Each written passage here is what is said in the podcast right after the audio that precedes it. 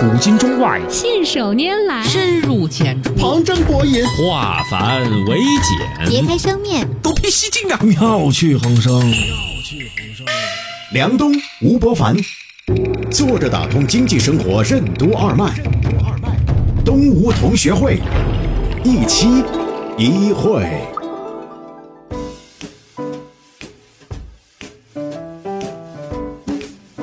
作者打通经济生活任督二脉，大家好，欢迎收听今天的东吴同学会，我是李小梁，对面的是老吴，老吴你好，大家好。呃，前两天呢，我在回来的飞机上看了一部电影，好像中文名字叫做《脆弱时刻》啊。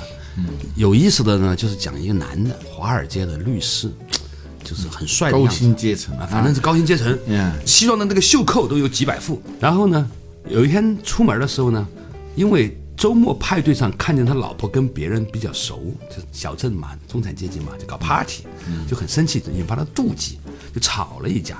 吵了一架，回家的时候呢，这个火车莫名其妙的坏了，所以呢回来就晚了，就是从纽约市回到他们家那个郊区。回来的时候呢，看见老婆在里面呢，挺高兴的，跟女儿在玩的时候呢，他突然特别不想进去。你知道有些时候男人嘛就不想回家，他老婆打电话他就不接，两个电话没接呢，他突然觉得没法回去了，因为刚刚那个电话你给摁了。这个时候如果你回去，肯定又是一场大战，老婆肯定要骂嘛。嗯。于是呢，他就躲到了他们家院儿门口外面一个装杂货的三层小楼的阁楼上，平常也没什么人，他就在上面待着。于是呢，就像后窗一样看着他老婆的还有女儿的生活。刚开始他老婆挺紧张，还打电话报警什么的。结果呢，他发现过了几天之后呢，老婆也不难受了，女儿也忘了有这么个爹了。关键是他也没把钱转移走。他老婆一看那个电脑里面的钱呢还在，车也在，什么都在，于是就放心了，就如是这般正常的生活了下来。他就变得很尴尬，回去呢也很难受，也不知道如何是好。不回去呢，反正也能活。每天呢，他老婆呢就把吃剩下的饭菜呢扔扔的垃圾桶，反正都是自己家里面的嘛，他就出去把它捡回来就给吃了，就变成了一个原把自汤化原食，反正都以前也这么吃。而且呢，他突然发现呢，邻居家里面就每到什么圣诞节啊、复活节啊过完的时候呢，都会扔很多火鸡啊、面包啊、牛奶呀、汽水啊、可乐，一箱一箱的扔，稍微一过期就扔了。他居然呢，就以这种方式呢，在自己家的门口的阁楼上过起了《鲁滨逊漂流记》的生活。然后呢，在这个过程当中，其中有一个场景，讲他突然发现自己不需要客户，没有烦恼了，不需要跟老婆吵架了，不需要管儿女教育了，不需要信用卡了，不需要打电话了，不需要穿名牌西装了，什么都不需要了。他变成了一个在城市生活当中的一个自由人。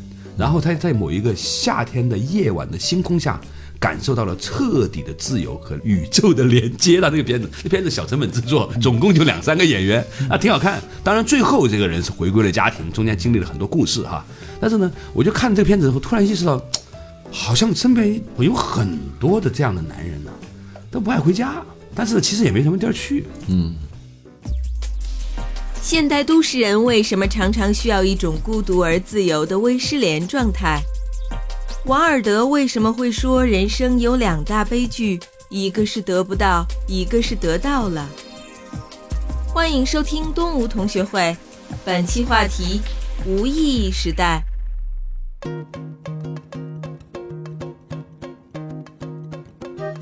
前不久我听我一个朋友跟我说，他说他每次下班回到他们家楼下，在那个停车库停车的时候，就发现有一个男的坐在车里头，几乎是天天如此，他就很奇怪。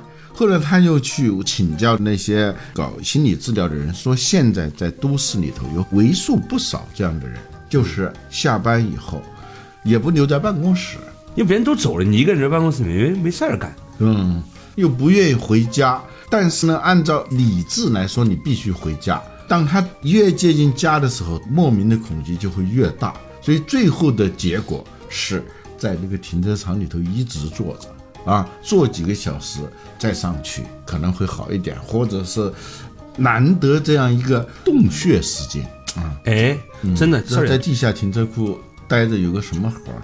没有信号啊。对，就是那种自动失联状态。嗯，就开始想那个全世界著名的女性静静。就董事长拿着手机上了天台，不是想静静，就是想静静。就一种独处的完全十年的状态，呃，获得某种自由感，已经有为数不少的人是这样，而且有一个特点就是高端人士比较多，就是一般是高净值人群反而是比较多，这是一个现象，这叫微失联。现在你前面不加个微字，好像都很不时尚。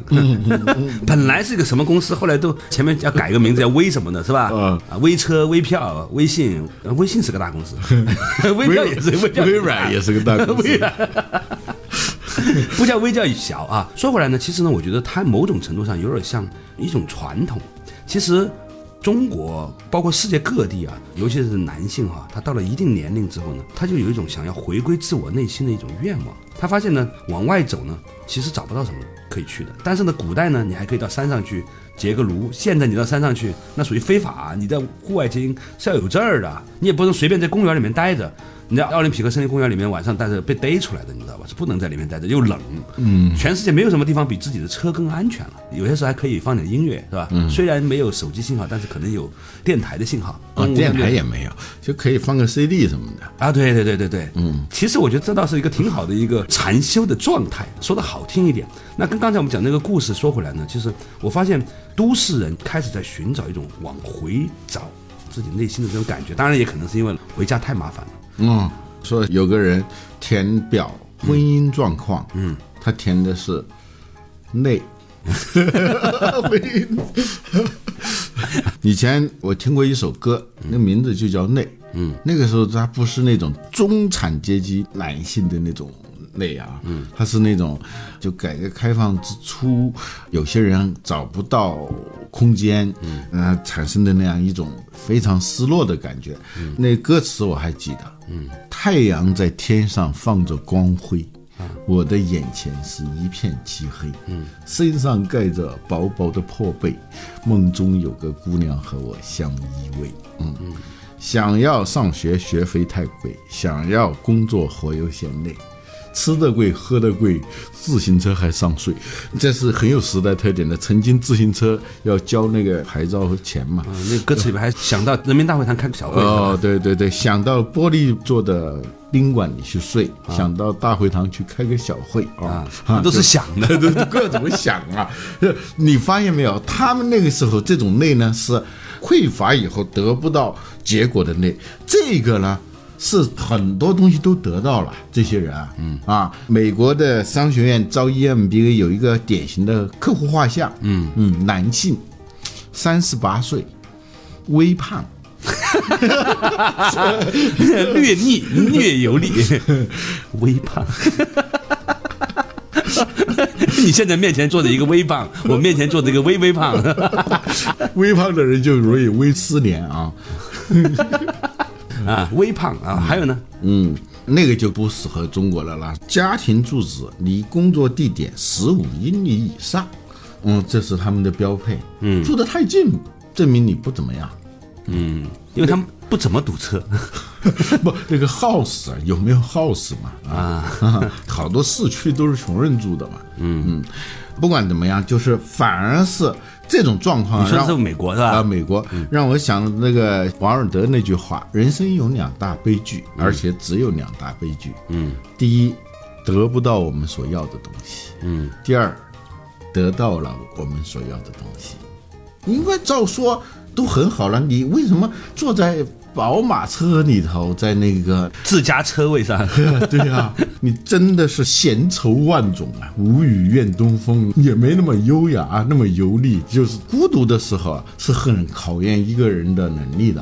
嗯，就是你要是喧闹的时候，是不需要考验你个人的能力的，你跟着大家玩儿就行了嘛。嗯，但孤独的时候，一下子就分出来你的成色了。老婆好，老婆接纳你，家庭关系融洽呢，你可以回家做个员外。如果家庭关系不融洽呢，你只能在外面做个方外。方外之人，对呀、方外之人嘛。当然，是中国跟美国还不太一样，还没有到这个中产阶级数量非常多的中产阶级病还没有那么普遍。嗯但是已经出现了这种状况，就是那种莫名其妙的孤独。这个莫名其妙的孤独跟一个东西有关，嗯就是《人类简史》的作者尤瓦尔·赫拉利，他说人类正处在一个巨大的转折点。这个转折点是什么呢？就是人类以前操心的事情，现在开始不操心了；人类以前从来没有操心过的事，现在需要你操心了。比如说，第一，当今世界上因为饥饿而死的人，比撑死的人，就是由于营养过剩而导致的疾病和死亡，这个人数要小得多。嗯，嗯，这是人类历史上所不曾有，这是很荒诞的事情。嘛。还有就是，自杀的人的数量。比他杀的人比他杀人的数量，他杀包括犯罪啊、战争。战争。这些加起来也没有自杀的人多。还有一个就是人类这个闲暇开始爆炸，就是这没有用的人比有用的人多了。他也不是说永远没用，就很多时候越来越多的时间没用了，没什么用。关键是什么？一些有用的人突然有一天发现自己这点事儿非常荒诞，特别虚无。嗯，尤其是那些律师啊，那些投行，有些他们挣钱太容易了。嗯，顶多花个几万块钱买一支那种特别贵的那种钢笔啊。嗯，他就是固定的各种投资条款啊，什么那种条文，他都烂熟于心。都毫无悬念，就像一个你已经通关了十五次的一个游戏，你还在要继续打，你是不会吐的。他们就对这个东西业务很熟了，以后最后就是签个字，哎，钱就来了，就是毫不费劲的得到你所要的东西。这个是人类以前没有过的。嗯，你说你过去有皇帝，皇帝也不是说毫不费劲的，皇帝那个非常辛苦的。你。看台北故宫博物院，看康熙的那个奏折，每年写十几二十万字呢，毛笔字、小楷啊。那个雍正一天八千多字，嗯。嗯，十三年你是可以算 十三年如一日，嗯那，个，十天八万字嘛，一百天八十万字嘛，我天呐，三百天嗯。一百多万字嘛。哦，所以我记错了，那个康熙是一年一百多万字，一年用蝇头小楷写一百多万字的批折。嗯，那他儿子比他有出息多了，一年两三百万字。还有其他的啊，你早朝是很辛苦的一件事情啊。对，早朝点卯，卯时你知道那个，早上五点进入卯时，所以朱元璋写一首诗，我不太记得了，大概是这样的，就是百鸟已睡正未睡，百鸟未起正已起。不若江南田舍翁，日升三竿犹拥被。啊，太阳升了三竿子高了，还在被窝里头，他们其实是很辛苦的。有一段时间我住在公公边的时候，有的时候从那边走过去啊，也知道你从南北池子那条街走到午门啊，其实走过去还挺长时间的，你走得花个最少要十五二十分钟，然后还往里面走，对吧？嗯，呃，其实很多文武百官可能早上三点多钟就要起来，来穿戴整齐，古代衣服还挺复杂的。嗯，然后呢，他上完早朝以后，他各自回到自己的办公室处理这一天他自己的业务。嗯，说回来呢，就是说现在呢出现了一种奇怪的状况，就是人们开始因为得到一些东西而开始觉得无聊了，而这种无聊该如何面对呢？嗯，好了，稍事休息，马上继续回来。作者打通经济生活任督二脉东吴同学会。什么是情感体验的高原效应？为什么说人类即将迎来一个意义稀薄的历史阶段？欢迎继续收听东吴同学会，本期话题：无意义时代。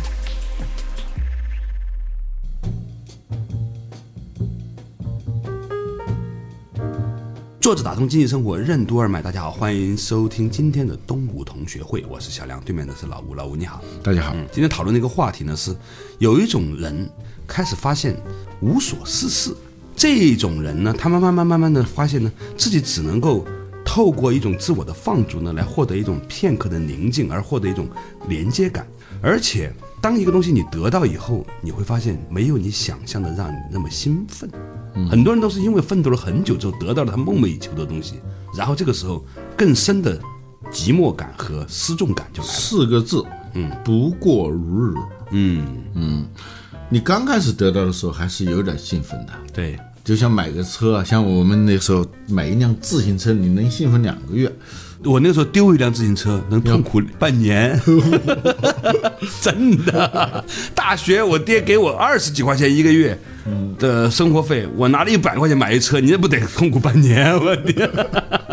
谈学习的时候有一种叫高原效应嘛，嗯，就是你从这个四川盆地到青藏高原，嗯，你爬高原的这个过程曲线是很陡峭的，是吧？盆地嘛，那很低，一直到高原。但是你上了高原以后，就会导致学习曲线平缓，海拔高度很高，但是相对高度就没有了。实际上，你爬珠穆朗玛不是爬 八千多米八八四八的，其实也就三千多米啊，因为它从几号营地你往上头爬，并没有多高。当当然也其实是已经很累了。嗯，我们情感体验也会是如此。就是你得到一个东西，刚开始得到的时候那种兴奋感，它会随着时间的延续，这是很自然的嘛。嗯，也会出现一种类似于高原效应的那种状态。尤其是你的工作非常像机器，非常程序化的话，嗯，那你就会产生一种叫无意义感。什么叫无意义？就你不知道这个事情到底意味着什么，你只是这样做的。干这件事儿，但是你想不出它到底有什么意义。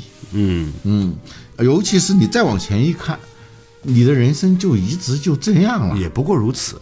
那个是很恐怖的事情，你知道，那你二十多岁的时候一无所有，嗯，但是前面各种绚丽的想象在吸引你啊，嗯，一切都是那个充满着诱惑。关键人家也的的确确有这个资本去想象啊，因为他人生刚刚三分之一都没有啊，嗯，所以他就可以去想象。当你到一个四五十岁的时候，基本上你就定型了，没有什么改变的。你在机场上看见那些腰封上出现吴伯凡推荐的这个字眼的时候，你是什么感觉？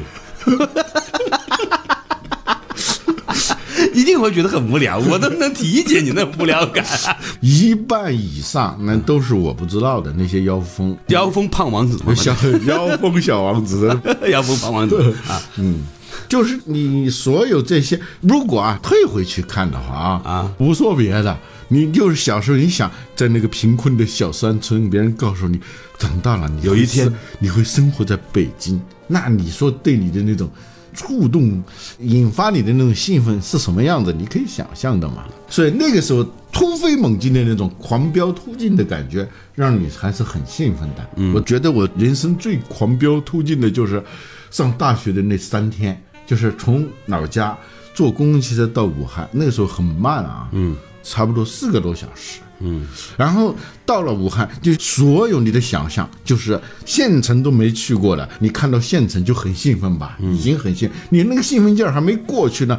几个小时之后，你又到了武汉，你看那个武汉长江大桥，那种感觉啊，那完全不一样。但是你那个劲儿还没缓过来的时候，你又坐上了火车，你见都没见过火车的，你坐上火车，然后你知道。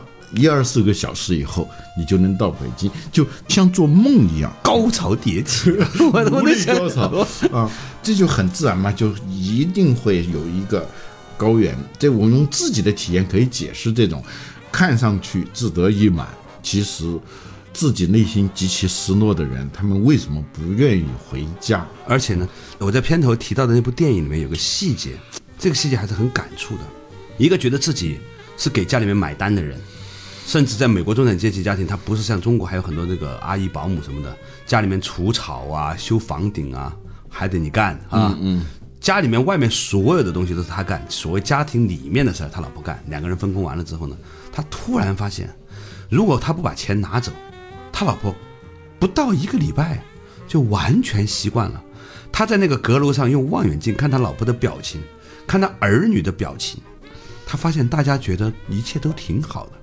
然后不被需要，对，是你在和不在都一样，对呀，那你就是个零啊，没差别啊，这就很要命的。就那个片子里面那个主人公有两个感受，第一个就是他也不需要什么，比如说他不需要信用卡，他不需要汽车，他不需要一个份工作，他不需要那种几百种不同的袖扣，他不需要好的葡萄酒，他不需要手机，嗯，他也不这么被需要。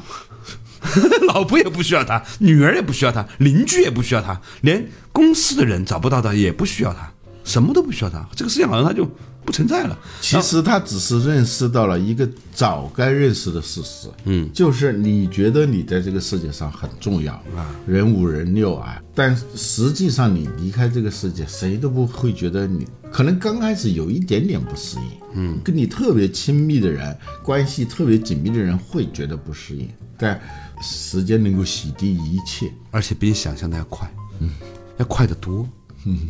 然后呢，这个主人公呢就经历了一个过程，就是说他发现自己不被需要，自己也不需要那么多东西的时候呢，他成为一个流浪汉呢，保持最低的生活水平，居然活得也还可以，因为这个吃垃圾嘛也还可以，反正就是家里面自己他老婆倒出来的。哎呀，平时你也是吃的是垃圾食品，对现在吃食品垃圾一样的。一样一样一样一样，他觉得后来觉得挺好的，偶尔还弄件衣服穿，他觉得挺好的。然后呢，就像个鲁滨逊一样，然后他有一天刚才说的嘛，他就感受到了他和宇宙的连接，他发现那一些曾经让他觉得值得追求的东西都是囚笼，包括他被需要的感觉也是囚笼。嗯，这个叫什么？贾宝玉那句话，嗯，回头是想真无趣。嗯，人在那个局里头的时候啊，你还觉得挺有意思的。嗯，你发现一离开，就有些时候你就看那种无聊电视剧，就是那种感觉。嗯，你看的时候还真是被他给牵着走的。嗯嗯，但是假如因为这事儿，我就有那种感觉。我后来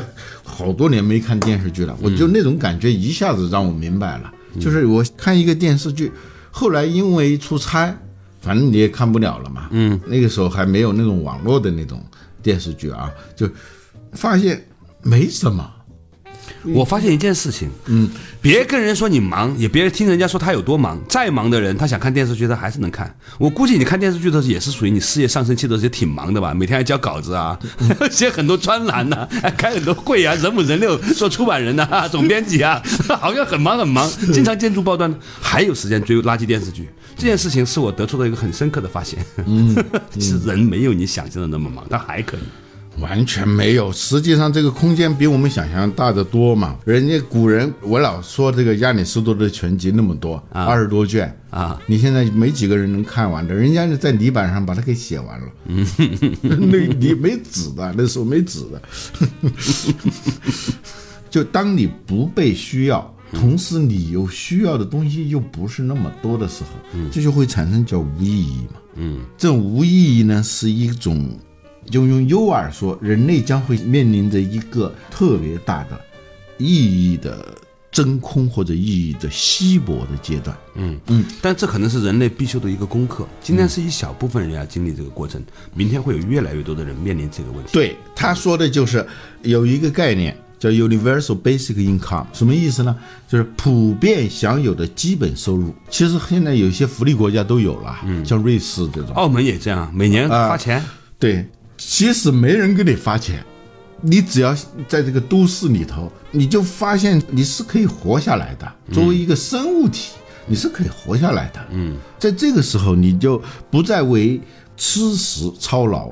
这个是所有动物，植物就不用说了，植物它时时刻刻都是在吸收水分、养料啊。动物，我们看动物，它永远是在吃东西的。顶多像狮子，狮子就几种状态，嗯，一种呢就是挨饿，嗯，很多时间是在挨饿的，狮子过得并不舒服的，嗯，挨饿的时候就要找猎物，搞各种战略战术，怎么布局，比的 CEO 还忙，这一头鹿，这一头野牛怎么把它搞到手，分工协作，而且常常是扑个空的，嗯啊，有时候一个猎物打不到，就意味着这一个家族都要挨饿。到什么地步啊？就是老狮子会把那小狮子给咬死了。嗯，然后就机会来了，大吃一顿。吃完了呢，因为那个肉啊，消化要消耗大量的能量，嗯，就睡。狮子爱睡觉。消化完了呢，又接着又开始找食物，就这么一个过程。羊永远在吃草，是吧？哎，其实跟我们也没什么差别。嗯，咱不也是这样吗？吃，嗯睡。饿，嗯，再找吃，基本上是这样，也差不多啊。但是现在不一样了，就吃不是一个问题。现在中国人见面不再是吃了吗？吃了吗？这个打招呼语啊，其实包含着很深刻的信息。它叫普遍拥有的焦虑，就是对关于吃这个事儿。所以呢，我问你这句话的时候，是表达了我对你的焦虑的关切，这是最根本的东西。现在你我对这个问题都不焦虑的时候，是吧？对或者说基本保障，你吃的好是另外一回事儿，是吧？有个著名的是吧？好吃嘛，嘛好吃，吃嘛好，关键是好嘛吃。现在大家关心的就是好嘛吃，但是呢，就好嘛吃这个事儿，可能过段时间也不那么关心的时候，因为你也不是那么想要过特别奢华的生活的时候，一个基本生活呢，其实没有那么难。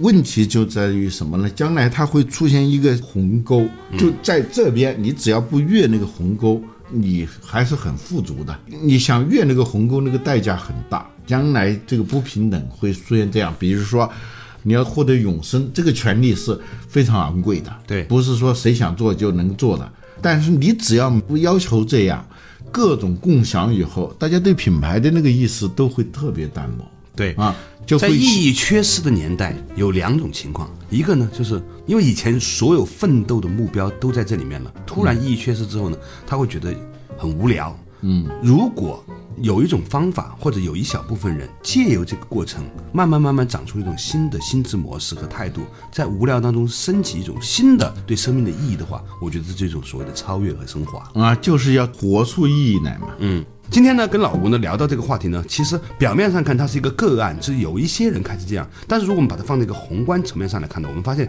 它其实是一个普遍意义上，因为人类生产力的提升以及各种的生产要素和生产关系的分离而带来的一种新的意义缺失，因为绝大部分的人。童年的时候，可能是基于某种的匮乏而带来的某种的奋斗的动力。当你获得了这一切，或者部分获得这一切，感觉到一切不过如此的时候，那一种的意义缺失感，可能正是你下一个突破自我、让自己升华的一次机会。好了，感谢大家收听今天的东吴同学会，我们下一期同一时间再。